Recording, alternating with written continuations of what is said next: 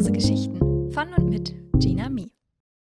Hallo und herzlich willkommen zu Folge 15 von Mausegeschichten.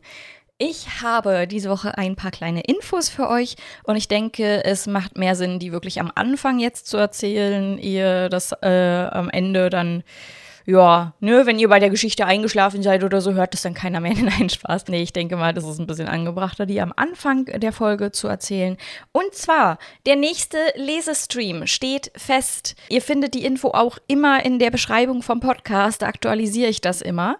Aber der nächste Lesestream ist am 28. August. Wenn ihr also selbst eine Geschichte einlesen äh, einlesen wollt? Nein. Wenn ihr also selbst eine Geschichte einreichen wollt, also noch rechtzeitig eine schreiben wollt zum nächsten Lesestream, dann im besten Fall ein paar Tage vor dem Lesestream bei mir abgeben. Auch dazu findet ihr natürlich immer alle Infos in der Folgenbeschreibung. Ich bin sehr gespannt was über diesen heißen Sommer für Geschichten entstanden sind.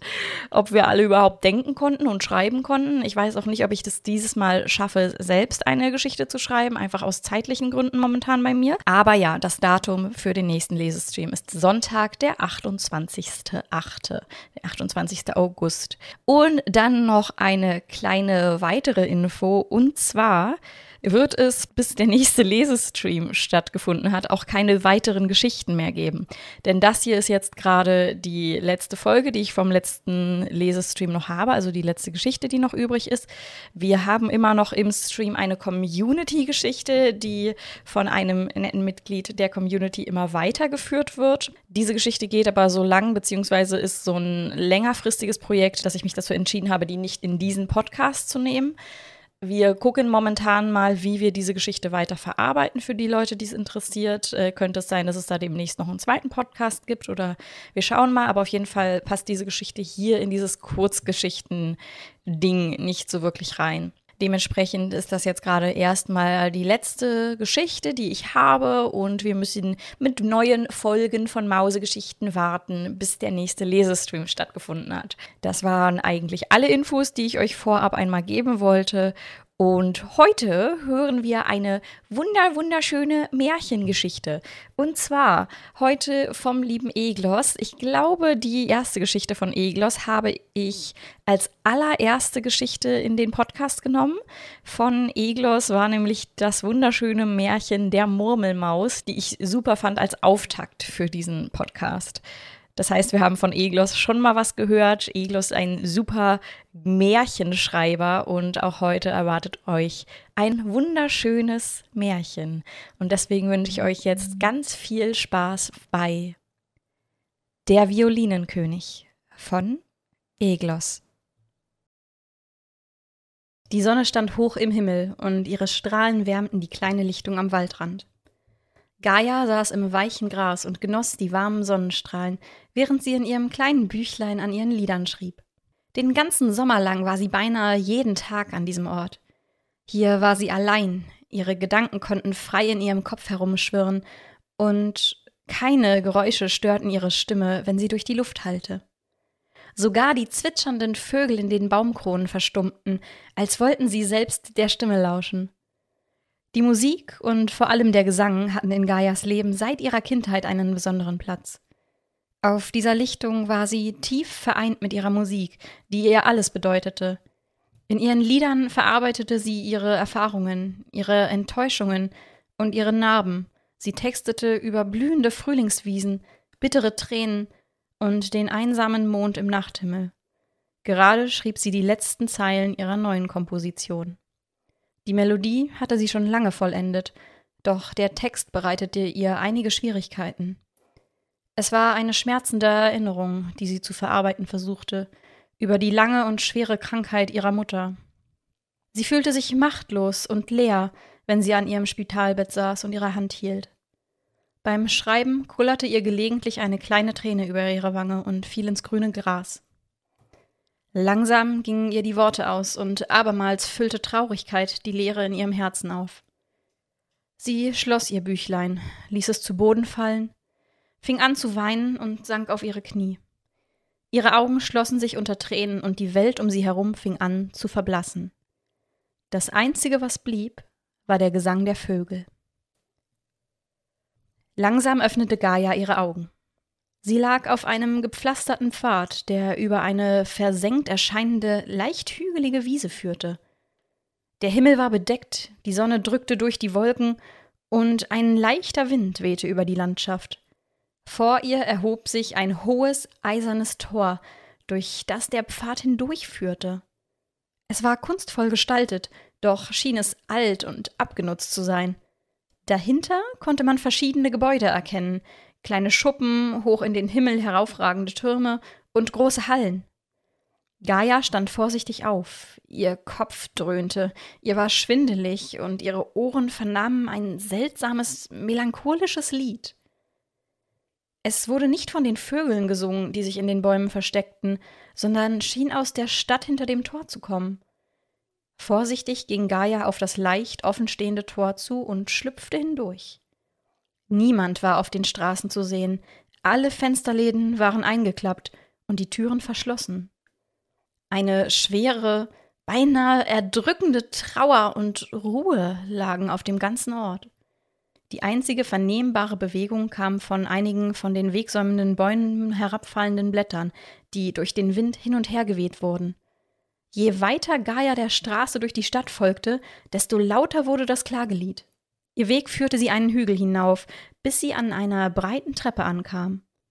Gaia schaute nach oben und erkannte einen prächtigen Palast am Ende der Stufen. Die starken Mauern waren jedoch von Rissen durchzogen, die glänzenden Dächer leuchteten fahl im schwachen Sonnenschein, und die Flaggen auf den Türmen waren zerrissen. Über der großen Eingangspforte prangte ein Wappen, das auch auf den Flaggen erkennbar war. Eine goldene Violine auf grünem Grund, darunter zwei sich kreuzende, reich verzierte Violinenbögen.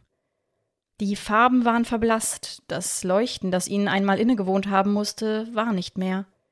Stufe für Stufe stieg Gaia die Treppe hinauf, bis sie vor der mit feinen Schnitzereien verzierten Tür stand. Sie legte ihre Hand auf die Klinke und der Torflügel schwang wie von Zauberhand nach innen auf.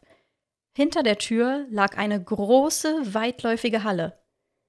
Als einzige Lichtquelle im ganzen Raum brannte ein kleines Feuer in einer Schale. Der Teppich rundherum war schmutzig und verrußt, die Luft stickig und erfüllt vom Gestank des erkalteten Rauches. Dunkle, schemenhafte Gestalten versteckten sich regungslos in der Dunkelheit, doch schienen sie Gaia nicht zu bemerken. Sie waren es, die unerbitterlich das Klagelied sangen. Kein Sonnenstrahl drang durch die hohen Spitzbogenfenster mit einst farbenfrohen, aber nun matt gewordenen Ornamenten, die links und rechts die regelmäßige Struktur der fein gemeißelten Mauersteine der Wand durchbrachen. Sechs mächtige Säulen ragten zur verdunkelten Decke hinauf, jede davon war mit einer Nische und einem Emblem versehen. Im Lichtschein des Feuers saß ein hagerer Mann auf einem kleinen, hölzernen Thron. Er blickte gedankenverloren und abwesend in die zitternden Flammen, und ihr Schein spiegelte sich in seinen schwarzen Augen. Er war in einen prächtigen grün-goldenen Mantel gekleidet, über dem ein mit einst glitzernden, aber nun verblassten Perlen bestickter Umhang gelegt war. Seine Haut war ergraut und die weißen Haare zerzaust. Gaia trat langsam durch die Tür. Diese fiel hinter ihr ins Schloss, und auf einmal verstummte der Gesang. Der Mann hob seinen Kopf, betrachtete Gaia einen Moment lang und senkte seinen Blick wieder. Du bist es also, sprach eine Stimme aus der Dunkelheit. Gaia erschrak. Ein dicker Mann trat aus den Schatten in den Lichtkegel des kleinen Feuers. Er trug ein weißes Wams, auf das ein großer Violinenschlüssel gestickt war, und auf seinem kahlen Kopf einen kleinen runden Hut mit einer großen Feder. Mit ernster Miene schaute er Gaia an, doch huschte im ersten Moment ein kleines Lächeln über seine Lippen. Lange haben wir auf dich gewartet. Doch nun ist der Zeitpunkt gekommen. Ich hoffe, du bist bereit, die Prophezeiung zu erfüllen. Als er diese Worte gesprochen hatte, stimmten die restlichen Gestalten in der Dunkelheit einen leisen Gesang an. Weniger traurig, aber doch melancholisch. Gaia verstand nicht, was um sie herum passierte. Mein Name ist Tabard, hoher Kanzler und Kantor seiner Majestät, Violinenkönig Astor, sagte er mit lauter Stimme, und seine Worte hallten in der Halle wieder. Ich. ich bin Gaia, stotterte Gaia etwas unsicher. Was ist hier passiert? Warum bin ich hier? Tabat nickte leicht und ein zweites Lächeln entwich ihm. Folge mir. Ich werde dir alles erklären, sagte er schmunzelnd und trat zum Feuer hin. Er nahm eine Fackel, die in einer Halterung neben der Feuerschale steckte, und entzündete sie an der Flamme. Zusammen gingen die beiden durch die Dunkelheit zu einer kleinen Tür. Hinter ihr drehte sich eine eng gewundene Wendeltreppe in die Höhe. Tabat schien kaum durch die Öffnung zu passen, dennoch huschte er scheinbar federleicht die Stufen nach oben.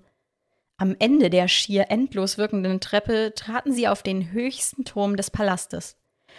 Komm, und sieh, sprach Tabat zu der angestrengt keuchenden Gaia.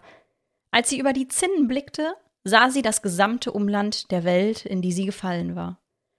Eine große Hecke umkreiste die Stadt, und am Horizont erkannte sie eine weitere grüne Blattmauer, die alles umringte. Das dazwischenliegende Feld war in fünf weitere Bereiche unterteilt. Eine hügelige Wiese, ein dichter Wald, ein Felsenbrachland, ein nebliger Sumpf und eine Kraterlandschaft. Einst florierten sie alle in ihrer je eigenen Form, doch jetzt war das Grün vergilbt, die Bäume kahl und die Steine geschliffen. Gaia konnte fünf weitere Türme ausmachen, einer in jedem Teilstück, doch bis auf einen hatten auch sie nichts mehr von ihrem ehemaligen Glanz. Was, was ist hier passiert? fragte Gaia schockiert. Das Lächeln auf Tabats Lippen verschwand und seine Augen verdunkelten sich. Er erzählte Einst war das Königreich erfüllt von den wunderbaren Klängen seiner sechs Völker. Doch zog eines Tages ein schwerer Schatten über die Welt, der alle Töne verschlang. Wir nennen es die Verheerung. Wir setzten uns zur Wehr, doch die große Schlacht gegen die Dämonen der Stille war aussichtslos. Nur die Ritter von K., dem Fürsten der Stimme, konnten sich in die Sicherheit ihrer Festung zurückziehen und ihre Flammen retten. Die anderen Fürsten, Rila, Oberste der Zupfer, der einsame Glöckner Dun, Meril Hornbläser, Anführerin der Atem und Hohlmann der Schläger, Trommelmeister des Königs, erlitten das gleiche Schicksal wie der Violinenkönig Astor selbst. K. überlebte, doch er wurde schwer verwundet und seine Macht ging zu großen Teilen verloren. Hier kommst du ins Spiel. Gaia verstand nichts. Das Einzige, was wir noch haben, ist der Gesang, fuhr Tabard fort. Seither singen wir unnachgiebig, um die Flamme im Turm des Gesangs am Leben zu halten. Äh, doch äh, du bist durch deine Gabe in der Lage, sie zu stabilisieren und den anderen Fürsten zu ihrer alten Kraft zurückzuverhelfen. Das ist deine Bestimmung. Er schaute sie an, sein fröhliches Lächeln kam zurück, und er legte seine Hand auf ihre Schulter. Du hast Angst, ich spüre es, sprach er weiter. Doch du bist die Auserwählte, du wirst deine Bestimmung erfüllen. Hier, nimm das. Aus einer Tasche seines Wamses zog er einen kleinen goldenen Violinenschlüssel heraus und legte ihn Gaia in die Hand. Er wird dir den Weg weisen und dir Licht sein in der Dunkelheit. Dann verschwand er. In Gaias Kopf schwirrten etliche Gedanken umher, aber einer stach aus allen hervor, und nach einigen Momenten überkam sie die Gewissheit, dass diese mysteriöse Prophezeiung ihr einziger Weg aus dieser seltsamen, obskuren Welt ist. Als Gaia die Treppenstufen wieder nach unten stieg, merkte sie, dass sich der Gesang verändert hatte. Er war lauter, schien für einen kurzen Moment sogar fröhlich und hoffnungsvoll zu wirken. Die Halle war nun heller, es wurde ein zweites kleines Feuer entzündet, und in einer der sechs Säulen brannte schwach eine blau leuchtende Flamme, über deren Nische ein Siegel mit einem offenen, zum Gesang aufgerissenen Mund prangte. Schnellen Schrittes ging Gaia die Palaststufen hinunter und durch das Eingangstor auf das braune Feld hinaus. Auf dem Weg in Richtung von Kars Turm hörte sie plötzlich eine fröhliche, gepfiffene Melodie. Tabard lehnte an eine alte Scheunenwand und schien auf sie gewartet zu haben. Du hast dich also entschieden, sagte er lächelnd zu ihr. Seine ernste und trübselige Ausstrahlung war einer spürbaren Freude gewichen und schien die Schwermut, die über der Ebene lag, zu vertreiben. Ich hatte schon Sorge, dass du dich der Aufgabe nicht gewachsen fühlst, doch hier bist du nun. Ich konnte nicht anders. alles andere fühlte sich falsch an, erwiderte Gaia, während sie neben Tabat den Weg entlang ging. Als die beiden einen Hügel erklommen hatten, standen sie vor Kars Turm. Gaia wollte geradewegs darauf zugehen, doch Tabat hielt sie zurück. Etwas musst du noch wissen. K. und seine Ritter wurden lange nicht mehr außerhalb der Feste gesehen. Niemand weiß, wie es ihnen nach der Schlacht ergangen ist. Solltest du da drin in Schwierigkeiten geraten, halte den Schlüssel in die Höhe und tu, was er dir sagen wird. Du wirst es verstehen, wenn es soweit kommt. Wenn du K. findest, singe dieses Lied. Ich glaube, du kennst es. Aus seiner Tasche zog er Gaias kleines Büchlein und reichte es ihr. Äh, woher? wollte Gaia beginnen, aber Tabat war bereits verschwunden. Verwundert blätterte sie durch die Seiten des Büchleins, und als sie an ihrer angefangenen Komposition angelangt war, bemerkte sie voller Erstaunen, dass das Lied fertig geschrieben war. Äh, Tabat muss es vollendet haben, dachte sie sich, als sie es zuklappte und in ihre Tasche steckte. Dann trat sie die Stufen zum Turm hinauf und öffnete vorsichtig die schwere hohe Tür. Es war düster im Inneren, Kummer und Schmerz erfüllten den Raum, doch es herrschte eine seltsam wirkende Ordnung. Plötzlich wurde ein ähnlich melancholisches Lied wie jenes im Palast angestimmt, und ein paar rote, leicht schimmernde Augen erschienen in der Dunkelheit. Sie kamen Gaia langsam näher und hatten sie durchgehend fest im Blick, doch wirkten sie nicht feindselig, es war eher Unsicherheit und sogar Angst in ihnen erkennbar. Der Violinenschlüssel in Gaias Tasche fing auf einmal an zu vibrieren und ein goldenes Licht auszustrahlen. Wie von einem tiefen Instinkt getrieben, griff Gaia den Schlüssel, hielt ihn in die Höhe und fing an zu singen. Ihre helle, klare Stimme hallte in der Halle wieder, und das Licht wurde so stark, dass es die gesamte Dunkelheit ausfüllte. Wie von Geisterhand entzündeten sich die alten, vertrockneten Fackeln, die an den Wänden angebracht waren, und der Hauch der Verzweiflung wurde weggefegt. Die rotäugige Gestalt wich zurück, den Blick auf den Violinenschlüssel gerichtet, und der schwermütige Gesang verstummte, bevor sich eine tiefe, volle Stimme in Gaias Gesang einstimmte. Das Licht des Schlüssels fing an zu verblassen, und die Vibrationen hörten auf. Gaia zitterte am ganzen Körper, überwältigt davon, was gerade geschehen war. Die Gestalt hatte sich in der Zwischenzeit aufgerichtet. Es war ein starker Mann in einer ehemals prächtigen, blau schimmernden Rüstung, doch sein rechter Arm war verstümmelt und deformiert. Er hatte eine starke, charismatische, aber dennoch feinfühlige Ausstrahlung, und die Angst in seinen Augen war einer warmherzigen Güte gewichen. Dann sind die alten Geschichten also wahr, sagte er mit einer tiefen, durchdringenden Stimme. Du bist diejenige, die uns zu unserem alten Glanz zurückverhelfen und uns von der ewigen Stille befreien wird.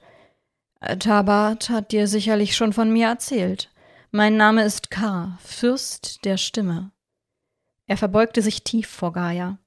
Sie wollte etwas sagen, aber die Worte blieben ihr im Hals stecken. K. lächelte. Fürchte dich nicht. Ich bin nicht mehr das Monster im Dunkeln, das du vorhergesehen hast. Die lange Stille, die Dunkelheit und der Verlust meines Arms durch die Dämonen zermürbten mich und meine Ritter im Laufe der Zeit. Wir wurden verkommen und verwandelten uns in groteske Gestalten, doch unsere schwindende Flamme ließ uns an unserem letzten Funken Menschlichkeit festhalten. Doch nun wurde sie neu entzündet, wie es in der alten Prophezeiung geschrieben steht. Tatsächlich brannte an der hinteren Wand der Halle ein helles blaues Feuer in einer großen Schale, die mit dem gleichen Mundsymbol gekennzeichnet war wie die Säule in Astors Palast.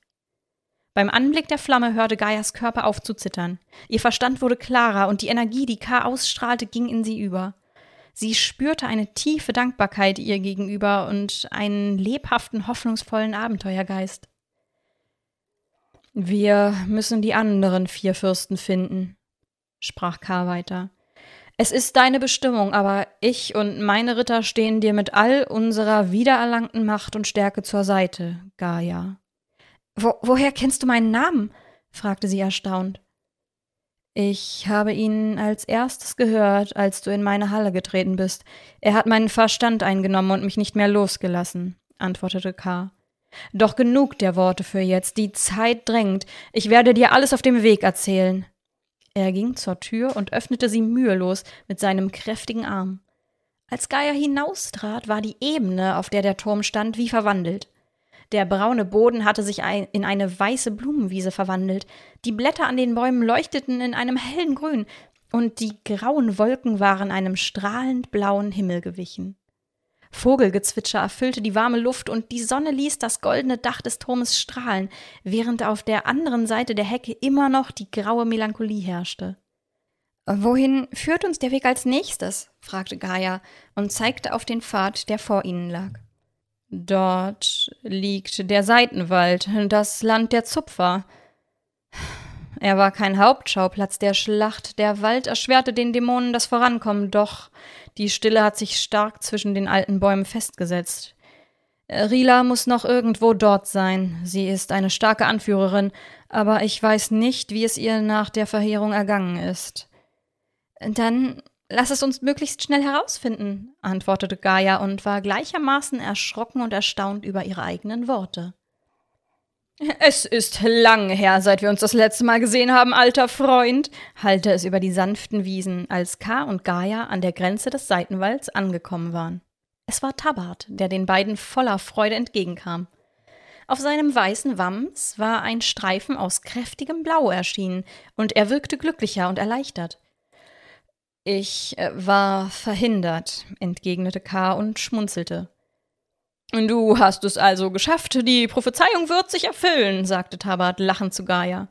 Sie nickte und erwiderte das Lachen. Weißt du, was uns hinter diesem Tor erwartet? fragte sie. Tabat dachte einen kurzen Moment nach und antwortete Leider nein, aber es wird nichts Gutes sein. Rilas Macht war groß, doch ich weiß nicht, was von ihr übrig geblieben ist. Es gibt nur eine Möglichkeit, das herauszufinden, sagte K. verschmitzt und ging auf das Tor zu. Gaia schaute zu Tabat, der ihr wortlos zunickte, und sie folgte K. auf die andere Seite der Hecke. Die Welt veränderte sich beim Durchqueren des Tores schlagartig. Die Luft wurde stickig und neblig, das Gras war seltsam ergraut und eine ohrenbetäubende Stille lag auf der Landschaft, während Rilas Turm schemenhaft durch die kahlen Baumkronen in der Ferne erkennbar war.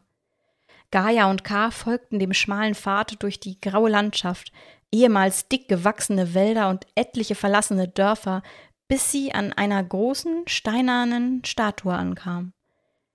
Es war eine standhafte Frau. Ihr langes, lockiges Haar schien ebenso im sanften Wind zu wehen wie ihr Kleid, und in der Hand hielt sie eine wunderschön gestaltete Harfe. K. musterte die Statue eindringlich und murmelte schließlich das ist Rila, Oberste der Zupfer. Diese Statue wurde vor der Stille zu ihrem Ehren erbaut. Mit großen Augen schaute Gaia zu Rilas steinernem Antlitz hoch und bemerkte erstaunt, die Statue scheint von dem Zerfall weniger betroffen zu sein. Es ist noch mehr von ihrem alten Glanz in ihr erhalten als in den anderen Gebäuden. Aber die Harfe sieht anders aus als der Rest der Statue. In der Tat war die Harfe nicht aus Stein gefertigt, sondern aus Holz, und die Saiten schienen echt zu sein. Gaia, komm mit mir, sagte K. plötzlich und ging auf die Harfe zu. Als wir uns das letzte Mal gesehen haben, hat Rila etwas über eine Harfe erzählt. Das muss sie sein. Komm und spiel auf ihren Seiten. Ich hebe dich hoch. Gaia ging zu ihm, kletterte auf seine Schultern und er hob sie mit seinem kräftigen Arm hoch, so dass sie sich auf den Arm der Statue setzen konnte. Wieder vibrierte der Violinenschlüssel in ihrer Tasche, und als sie ihn herausnahm, fing auf dem Rahmen der Harfe ein kleines Schlüsselloch zu leuchten an. Der Schlüssel passte perfekt in das Loch, und sie steckte ihn hinein. Ein heller, leuchtender, gelber Lichtstrahl erhob sich in den grauen Himmel, und Gaias Hände wurden von einem Zauber erfasst, der aus der Harfe herausstrahlte. Sie fing an, die Saiten zu zupfen, und K. sang dazu ihr Lied. Aus der Ferne rundherum hörten sie plötzlich weitere Harfen, die sich in ihre Melodie einfügten und immer näher kamen. Sie wurden von großgewachsenen, aber zierlichen Menschen gespielt. Sie waren ergraut durch die Stille, doch je näher sie der Harfe kamen, desto mehr wich die Tristheit aus ihren Gesichtern und desto lauter und fröhlicher wurde die Melodie. Der Himmel klarte auf und die schwere Last, die auf der ganzen Umgebung lag, verflog. Eine Frau stach besonders aus der Masse hervor. Sie hatte eine größere goldene Harfe, lange rote Haare und ihr Gewand war mit gelben Mustern bestickt. K. hörte auf zu singen und kam auf Gaia zu, hob sie von der Statue herunter. Auch er schien sich verändert zu haben. Er stand noch gerader da und seine Augen strahlten eine wilde Entschlossenheit aus. Das ist Rila, Oberste der Zupfer, sagte er zu Gaia, während Rila ihr tief in die Augen schaute. Er fuhr fort. Es ist genauso, wie es in den Geschichten gesagt wird. Sie wird uns retten und die Stille vertreiben. Lange haben wir auf dich gewartet, Gaia, doch nun ist es soweit, sagte Rila mit sanfter Stimme. Wir stehen an deiner Seite, doch es gibt noch mehr von uns in diesem Land. Lasst uns keine Zeit verschwenden. Die Zupfer stimmten ein neues, jubelndes Lied an und Kaya, Ga und Rila gingen ihren gemeinsamen Weg weiter. Als nächstes kommen wir in eine etwas wundersame Gegend. Sie ist anders als unsere Reiche, doch nicht weniger faszinierend, bemerkte Rila. K. fügte hinzu, Dort gibt es kaum Grün.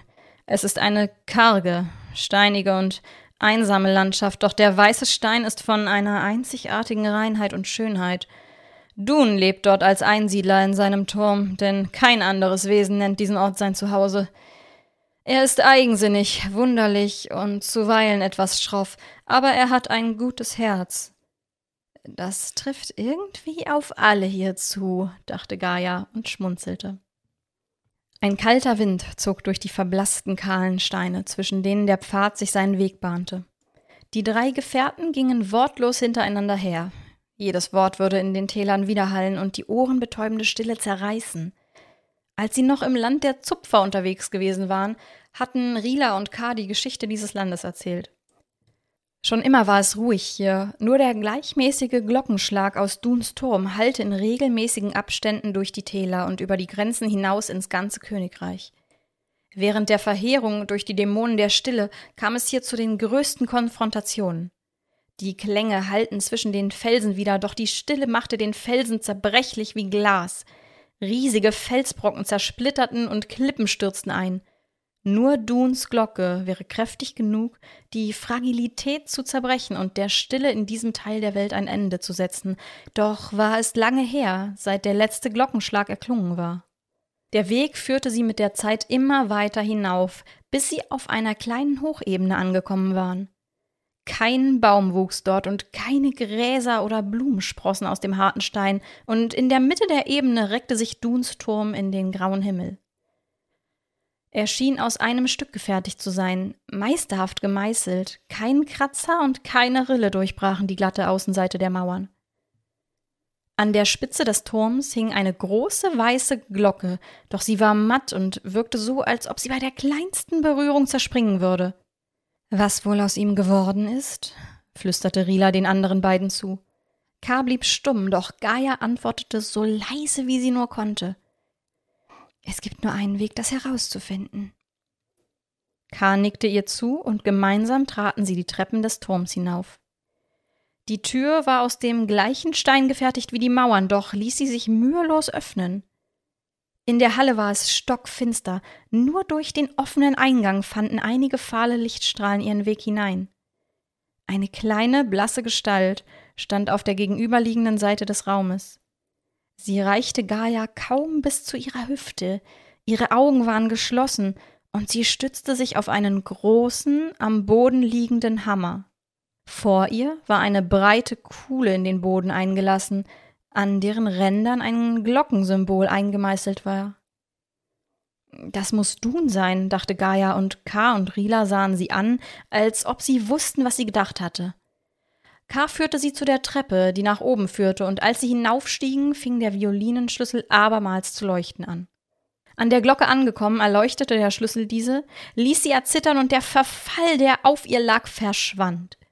Dun scheint in einen ebenso tiefen Schlaf gefallen zu sein wie sein Land, murmelte K. plötzlich. Doch der Klang seiner geliebten Glocke könnte ihn wieder erwecken. Als er diese Worte gesagt hatte, erhob Gaia den Schlüssel und schlug mit einem kräftigen Schlag die Glocke an. Ein leises, hohes Geräusch ertönte. Es hallte im Turm weiter und wurde immer voller, bis es schließlich verstummte und die Stille erneut alles einnahm. Enttäuscht senkte Gaia den Schlüssel wieder und hielt ihn K. hin. Ich habe mit meiner ganzen Kraft geschlagen, aber ich glaube, es war zu wenig. Du bist stärker als ich, du solltest es versuchen. K. schüttelte den Kopf. Ich übertreffe dich vielleicht in körperlicher Stärke, aber darum geht es hier nicht.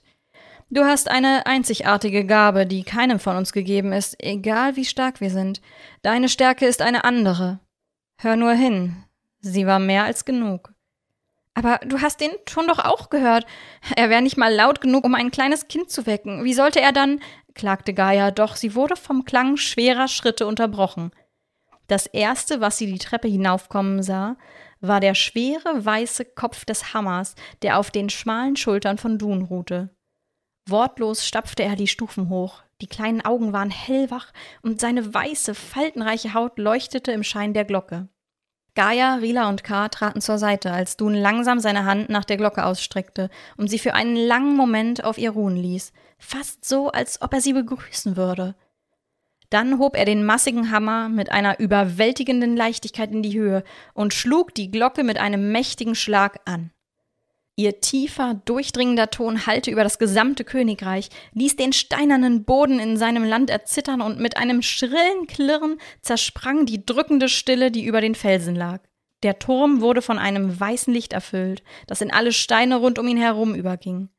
Der kahle Stein erstrahlte in einer unerwarteten Pracht und leuchtete im Schein der weißen Flamme. Dun blieb an der Glocke stehen, bis ihr Hall verklungen war. Dann drehte er sich zu Gaia um, verbeugte sich tief, reichte ihr einen kleinen Beutel aus silbernem Stoff und stieg langsam die Treppenstufen nach unten. Gaia wollte den Beutel öffnen, doch Rila hielt sie zurück. Warte, du darfst ihn noch nicht öffnen. Das ist der Wind der Atem, der dem Volk von Meryl Hörnbläser. Sie hat ihn während der Verheerung in diesem Beutel in Sicherheit gebracht, doch als die Stille ihre Flusslande überkam, ging er verloren. Seither war er verschwunden, doch anscheinend fand er seinen Weg zu Dun, der ihn über die Jahre hinweg aufbewahrt hat. Ohne ihn sind die Atem nichts und Meryl machtlos und gebrochen. Bald werden sie wieder in ihrem alten, ehrwürdigen Glanz erstrahlen, sagte eine Stimme von unten. Es war Tabat. Er lachte und der Violinenschlüssel auf seiner Brust erstrahlte in einem leuchtenden, reinen Weiß. Neben dem blauen Streifen war auch noch ein zweiter, gelber erschienen. Sein Gesichtsausdruck wurde plötzlich ernster, aber dennoch einfühlsam. Du bist tapfer, Gaia. Du bist stärker, als dir bewusst ist. Sieh nur, du hast drei der großen Fürsten und ihre Reiche aus der Stille befreit. Du bist die Retterin, auf die das Königreich eine Unendlichkeit lang gewartet hat. Eine kleine Träne kullerte ihr bei diesen Worten über ihre Wange, denn sie gingen tiefer, als ihr in diesem Moment bewusst war. Rila legte ihren Arm um sie und sagte zu ihr Komm, lass uns weitergehen. Die Flusslande warten auf uns. Unten in der Halle brannte das weiße Feuer lichterloh in seiner Kuhle und Dun stand auf seinen Hammer gestützt dahinter. Er schien nichts mehr mit der Gestalt zu tun zu haben, die Gaia als erstes gesehen hatte. Stolz und erhaben stand er da, ein leichtes Lächeln war auf seinen Lippen zu erkennen, und in seinen Augen erkannte sie eine tiefe Beständigkeit und einen unerschütterlichen Willen. Er neigte zur Verabschiedung seinen Kopf und Gaia trat mit den anderen dreien zur Tür hinaus. Kommt du nicht mit uns? fragte Gaia. K. antwortete ihr. Nein, zumindest noch nicht. Seine Bestimmung und sein Platz in dieser Welt sind hier, bei seiner Glocke. Als sie an den Grenzen zu den Flusslanden angekommen waren, hielt Tabat plötzlich an und sagte zu Gaia Gib mir den Violinenschlüssel. Über den Flusslanden liegt ein zäher Nebel, doch mit meiner wieder erstarkten Kraft kann der Schlüssel euch den Weg durch dieses Wasserlabyrinth weisen. Gaia reichte ihm den Schlüssel und in dem Moment, als Tabat ihn berührte, fing er an zu erzittern und silberne Lichtblitze schlugen aus ihm heraus. Dann warf er ihn hoch in die Luft, die Blitze überzogen den Schlüssel noch weiter und kurz bevor er auf dem Boden aufkam, schwebte er durch Tabats Magie wieder nach oben. Folgt seinem Schein durch den Nebel und habt keine Angst. Er wird in eurer Nähe bleiben, aber hütet euch davor, aus seinem Schein zu treten und eigene Wege zu suchen. Ihr werdet nie wieder auf den Weg zurückfinden. Der Schlüssel flog durch das Tor in den Nebel hinein. Gaia, K. und Rila folgten ihm, doch Tabat blieb stehen. Ich muss mich um eigene Angelegenheiten kümmern. Folgt dem Schlüssel und vertraut ihm. Dann drehte er sich um und verschwand zwischen den Felsen. Gaia sah ihm nach und dachte sich, Tabat ist schon ein kauziger alter Mann, was er wohl für Geheimnisse hat? Karl legte seine Hand auf ihre Schulter und sagte zu ihr, Komm, wir müssen weiter. Das Licht des Violinenschlüssels vertrieb den Nebel und sie stapften durch die modrige Sumpflandschaft. Etliche kleine, einfach zu überspringende Bäche suchten sich ihren Weg durch den nassen Boden. Steinerne Brücken überspannten die großen Flüsse, die ein durch den dichten Nebel undurchdringlich wirkendes Labyrinth zogen. Die Steine waren mit braunem Moos bedeckt, dürre Binsen wuchsen an den Ufern der Bäche und kleine Polster von verfaulten Blumen lagen zwischen dem modernden Gras. Das Rauschen der Flüsse und Murmeln der Bäche wurde komplett von der Stille verschlungen. Sie kamen nur beschwerlich voran, alle waren müde und erschöpft von der Reise und der drückenden Stille, und der Nebel schien ihre Stimmen zu dämpfen, weshalb ihnen das Reden schwer fiel. Der Schlüssel führte sie immer tiefer in den Nebel hinein, bis sie schließlich an einer kreisrunden Insel inmitten der Flussläufe ankamen. Ein großes Podest befand sich darauf, von dem aus etwas das Licht des Violinschlüssels reflektierte. Als sie näher herankamen, entdeckten sie ein prächtiges hölzernes Horn, das sich in großen Bögen in die Höhe wand und dessen riesiger Trichter, der wie die Krone eines Baumes an der Spitze thronte, seinen Schall über die gesamten Flusslande erklingen zu lassen vermochte. Es war aus einer einzelnen mächtigen Wurzel geschnitzt und mit Ornamenten aus reinem Silber geschmückt. Der Schlüssel flog zum Horn hinauf und blieb über dem Mundstück kreisend stehen. Es ist an der Zeit, den Atem ihren Wind zurückzugeben, raunte Rila. Gaia nahm den Beutel, legte seine Öffnung an das Mundstück und zog die Schlaufe auf. Ein tosender Windstoß entwich daraus und strömte durch die Rohre des Horns. Ein lauter, alles durchdringender Donnerton ließ die Äste der Bäume rauschen, das Gras beugte sich zu Boden und die Fäulnis schien von der Erde abzufallen. Der Nebel wurde hinweggefegt und der Himmel klarte auf. Rund um das Podest herum entzündeten sich silberne Flammen in kleinen Feuerschalen und Gaia erblickte einen hohen, mit Moos bewachsenen Turm, der hinter dem Podest in den Himmel hinaufragte. Der Schall des Horns hallte immer noch nach, als von der Spitze des Turms silberne Posaunen geblasen wurden. Überall um sie herum stiegen seltsame Kreaturen aus dem Sumpf auf. Sie waren menschenartig, doch ihre Haut war von silbernen Schuppen überzogen. Plötzlich öffneten sich die Türflügel des Turms und eine großgewachsene, ebenso geschuppte Frau trat heraus. Meril Hornbläser, lange ist es her, rief K. ihr zu, während er ihr entgegeneilte. Rila und Gaia folgten ihm. Die Schlacht hat dir ganz schön zugesetzt. Dein Arm hat auch schon mal besser ausgesehen, schmunzelte Meril, bevor sie an Gaia gewandt fortfuhr. Du musst Gaia sein. Ich habe schon von deiner Ankunft gehört. Gaia nickte. Mittlerweile war sie nicht einmal mehr erstaunt darüber, dass fremde Wesen ihren Namen kannten und mehr über sie wussten als sie selbst. Meinen Namen kennst du bestimmt auch schon, sprach sie weiter. Ich bin Meril Hornbläser, Anführerin der Atem. Du hast dem Odemshorn neues Leben eingehaucht, unseren Wind zurück in die Flusslande gebracht und uns von diesem erstickenden Nebel und der quälenden Stille befreit. Das Rauschen der Flüsse erfüllt wieder unsere Welt, die Wolken wurden von uns gehoben und die Atem haben ihre Kraft zurückerhalten. Wir stehen tief in deiner Schuld, Freundin der Atem. Du hast uns einen großen Dienst erwiesen. Und sie wird euch und uns allen einen noch viel größeren Dienst erweisen, wenn sie nicht für eine zweite Ewigkeit bei dir und deinen Monologen hängen bleibt. Wieder war es Tabats Stimme, die aus dem Nichts auftauchte. Meryl lachte und begrüßte den herbeieilenden Tabat. Sein Gewand glitzerte im Licht und die Säume waren mit feinstem Silber überzogen. Nicht, dass ich besser wäre, fügte er keuchend hinzu. Aber als Kantor des Violinenkönigs ist das schließlich meine Aufgabe. K. schmunzelte und sagte: Jetzt fehlt nur noch einer aus unseren Reihen. Hohlmann der Schläger hat sein Reich in den Lavaströmen des Elin, einem großen Vulkan. Aber seine Trommelschläge hallen nicht mehr durch die Höhlen des Berges. Wenn wir ihm seine Kraft zurückgeben, können wir Astor aus seinem Schlaf wecken. Mit seiner Macht vertreiben wir die Stille aus der Hauptstadt und aus dem Königreich. Mein Horn soll in Elins Hallen erschallen, sagte Meriel und reckte ihre geballte Faust in die Höhe. Es ist fast geschafft. Mit Meriel habt ihr eine große Hilfe an eurer Seite, antwortete Tabard. Gaia ging zu ihm. Ich nehme an, du wirst uns nicht begleiten? Tabard nickte. Leider hast du recht. Ich muss noch einige Vorbereitungen treffen. Du wirst es verstehen, wenn die Zeit dafür reif ist. Und ich glaube, es wird dir gefallen. Er redet gerne und vor allem viel. Aber er hält sein Wort, mach dir keine Sorgen, warf K. ein und lächelte Gaia verständnisvoll an. Dann verließ Tabat die Gruppe und sie machten sich erneut auf den Weg. Hohlmanns Reich war anders als die anderen vier. Es war von tiefen Gräben durchzogen, aus denen dicke Rauchwolken hervorquollen. Auch unter der drückenden Stille gab der Vulkan keine Ruhe. Lavaströme flossen unablässig aus ihm heraus, doch war kein Grollen zu hören. Der Nebel hatte sich auch hier herabgelassen und vermischte sich mit den stickigen Dämpfen der Lava. K. ging der Gruppe voraus. Er kannte diese Gegend gut. Oft war er früher vor der Verheerung hier entlang gewandert. Die Schlacht tobte zwar auch in Hohlmannsland, doch hatte sie weniger großen Schaden als in den anderen vier Reichen angerichtet. Der Ort war schon von der Zerstörung des Elin gezeichnet, aber ihr schien eine natürliche Ordnung und Struktur innezuwohnen. Die vier suchten sich ihren Weg durch die zerfurchte Landschaft und kamen schließlich am Fuße des Elins an.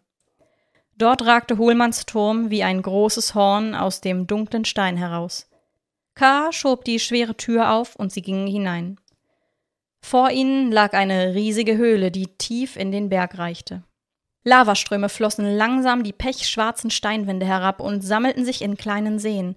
Ein Weg führte durch die leuchtend roten Lavafelder.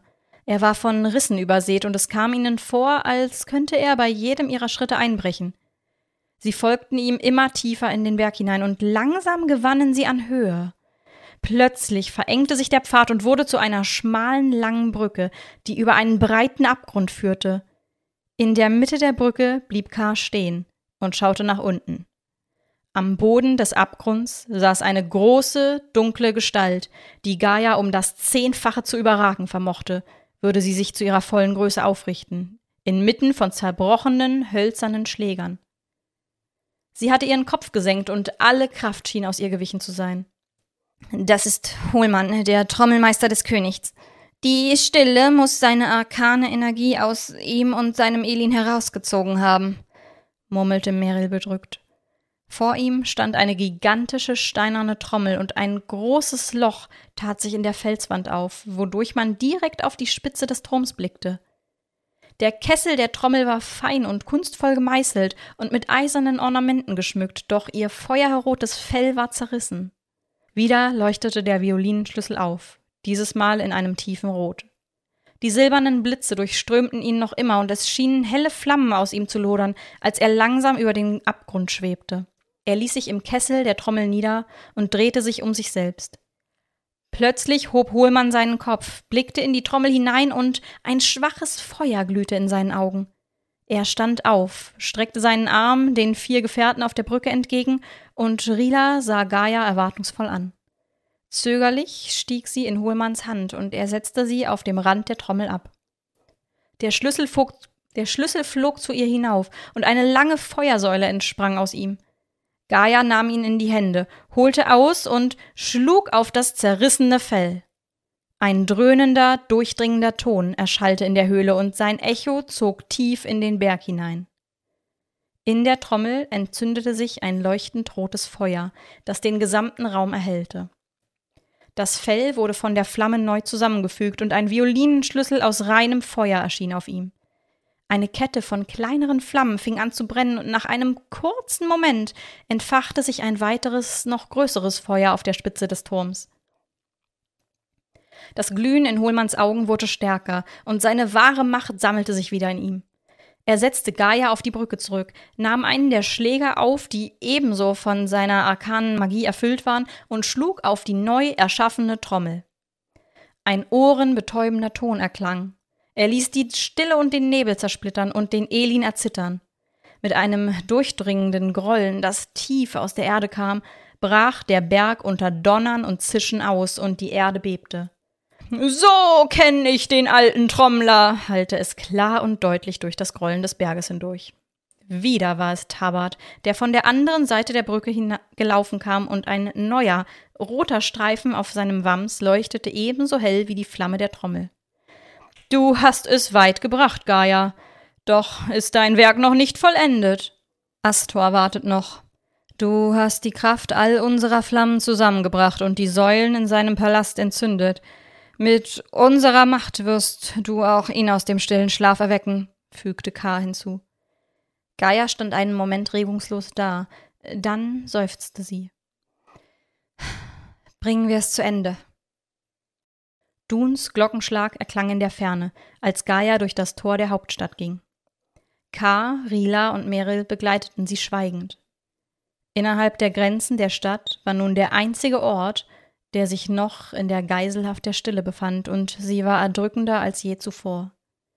Das ohrenbetäubende Nichts ließ ihre Beine schwer und jeden Schritt zu einem zähen Kampf werden. Ihre Köpfe dröhnten und ihre Sicht war vernebelt, doch der Violinenschlüssel schwebte vor ihnen her und erleuchtete die graue Umgebung.